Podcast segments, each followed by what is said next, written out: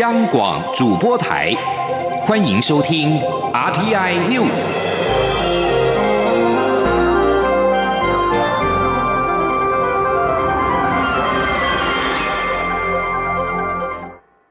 各位好，我是主播王玉伟，欢迎收听这节央广主播台提供给您的 RTI News。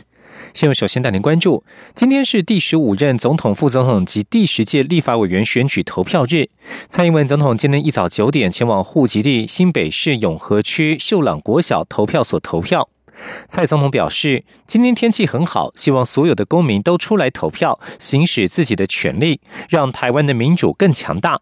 而民进党副总统候选人赖清德一早也完成投票，他并且呼吁民众，面对这一场决定国家未来的大选，希望大家都能够出来投票。今天记者刘玉秋的采访报道。二零二零总统地位大选投票日登场，蔡文总统一早九点穿着深色套装，前往户籍所在地新北市永和区秀朗国小投票所投下自己神圣的一票。蔡总统抵达投开票所后，有不少热情民众高呼“总统好”，总统也热情挥手回应。而蔡总统也在民进党立委徐一方、新北市议员张志豪的陪同与维安人员的保护下，与民众一同排队，最后花了约二十分钟完成投票。总统投完票后表示，天气很好，呼吁所有公民都能行使投票权，让民主更强大。今天是投票日，那今天天气非常好，我们希望我们全体的国民，我们呃的公民，呃都出来投票啊，行使自己的权利，呃让台湾的民主啊更强大。那我也希望今天整个投票的过程能够顺利。蔡总统前往投票时，心情显得轻松愉快。至于媒体追问昨天睡得好吗、心情如何、选情是否乐观等问题，蔡。总统则挥手致意，笑而不答。另外，民进党副总统候选人赖清德也在上午九点多现身台南市大德街广州宫投票。赖清德受访时表示，历史上天气越好，投票率就越高。面对这一场决定国家未来的大选，希望大家都能出来投票。因此，他看到天气好，心情也就好。赖清德并说，他投完票后将回家稍作休息，下午就会到台北与民众一起等待大选结果出炉。中广电台记者刘秋采访报道。而国民党总统候选人韩国瑜一早在女儿韩冰的陪同之下，到户籍地陵园投票。韩国瑜与前往投票的民众一起排队，大约排了十多分钟之后，进入投票所完成投票，全程没有对媒体发言。今天记者刘品熙在高雄的采访报道。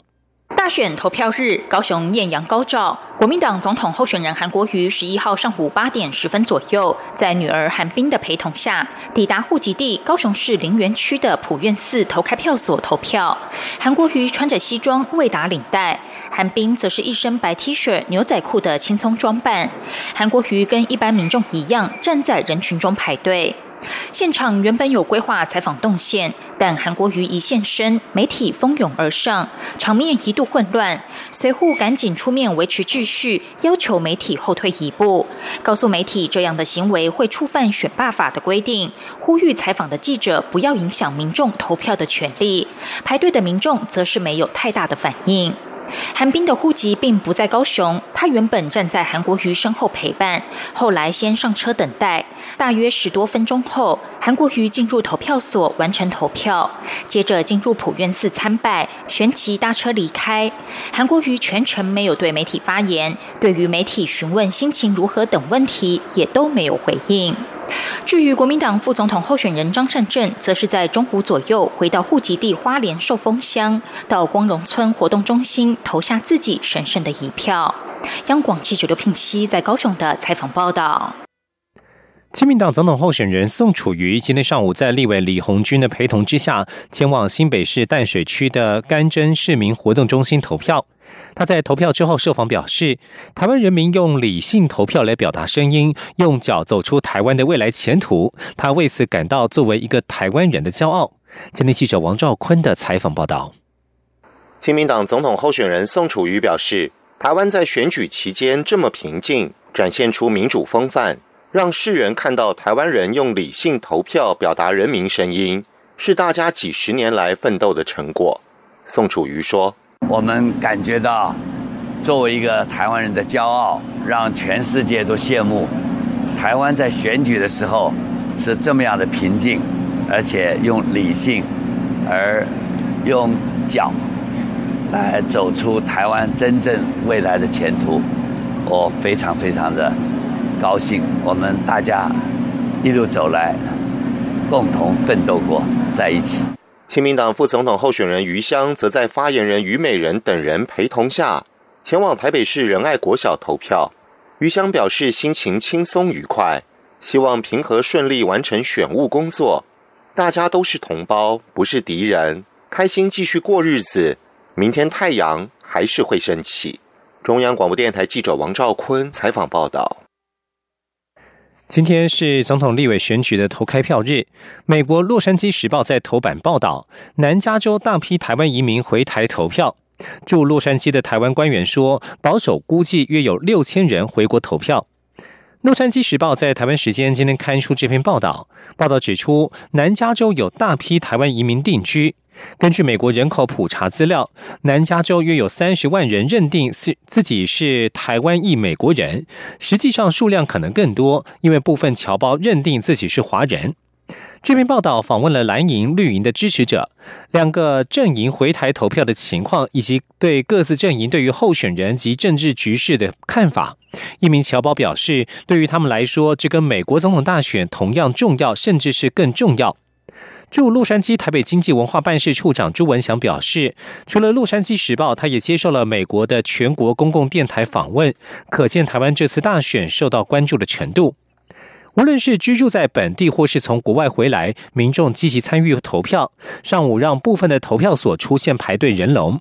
中选会也提醒，投票务必要记得带三宝，分别是国民身份证印章以及投票通知单。其中两项不影响投票，但是身份证一定要记得带。继续关心医药消息。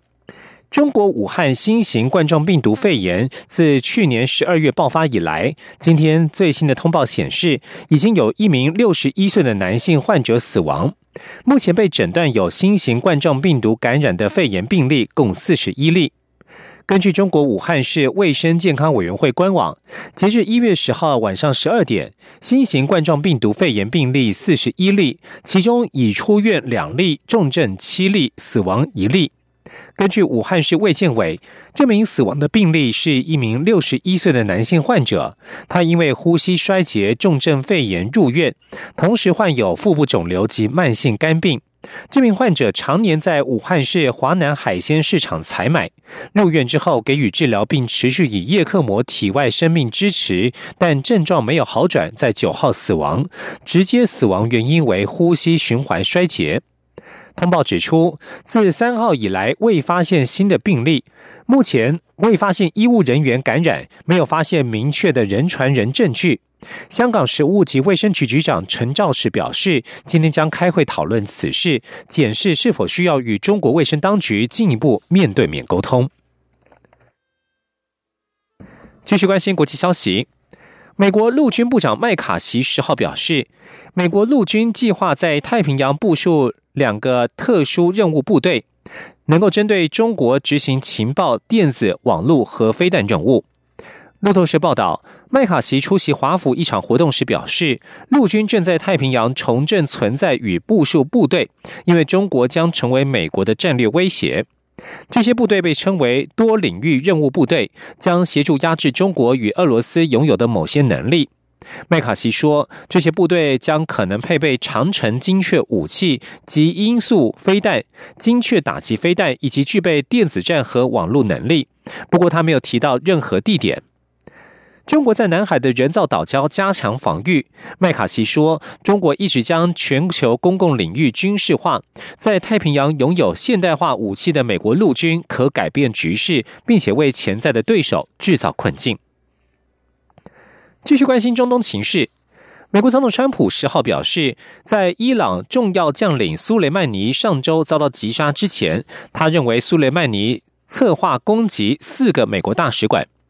川普在福斯新闻发布的访问片段当中表示，遭锁定的可能是驻巴格达大使馆。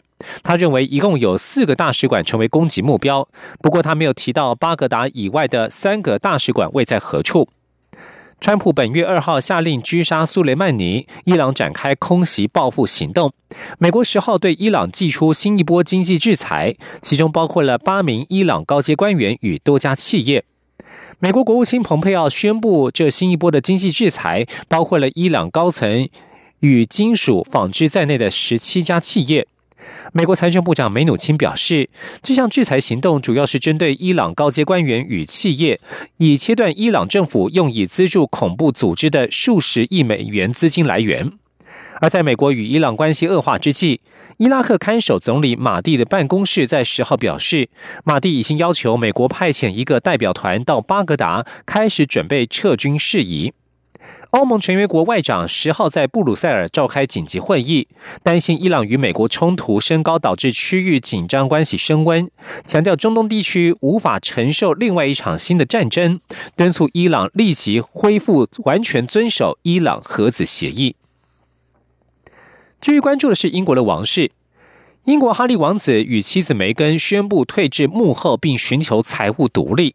据传，父亲查尔斯王子震怒，威胁如果两人完全抛弃王室责任，将断绝对两人的经济援助。哈利与梅根这一次辞职是先斩后奏。据传，查尔斯王子等人在声明公布前十分钟才拿到声明版本，哈利也没有事先与父亲商议，他因此深感到受伤。英国女王伊丽莎白二世、查尔斯王子与威廉王子都已经指示幕僚与哈利一家合作，迅速为这一场王室危机找到解决的办法。然而，梅根已经先行返回加拿大，与八个月大的儿子雅契团聚，独留哈利一人面对。对他感到失望的家人，目前尚不清楚梅根是否会尽快返回英国解决乱局。而《泰晤士报》还报道了哈利王子曾经想要与祖母。会面，不过被女王身边的幕僚给阻止，因为担心哈利王子会对女王甜言蜜语来达成目的。新闻最后关心的是人权议题。美国德州在十号宣布不再安置更多的难民，成为全美首例，借以响应美国总统川普持续进行的遏制难民的政策。德州州长艾波特向国务院表示，德州将把资源用在早已经在这里的人，包括了难民、移民以及流浪汉，全部都是德州人。艾波特致函给国务卿蓬佩奥，信件内容也公布在美国媒体。艾波特在信中指出，在协助安置难民的过程当中，德州早已收容超过分配比例的难民，并了解到其他州可以提供更多协助。德州是美国人口第二多的州，自一九八零年代以来，已经安置了数十万难民。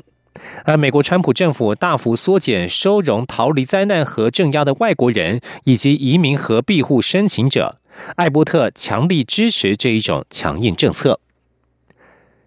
以上新闻是由王玉伟编辑播报，这里是中央广播电台台湾之音。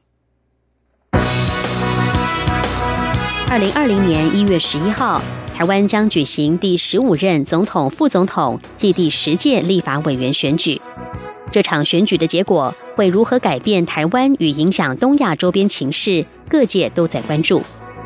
一月十一号星期六晚间十七点到二十一点，央广新闻部将播出开票影音特别节目，为您及时掌握选举情况，连线在各个阵营采访的记者。并且邀请学者专家现场分析开票进程与结果。届时欢迎您上央广网站 triple w 点 r t i 点 o r g 点 t w 收看影音直播。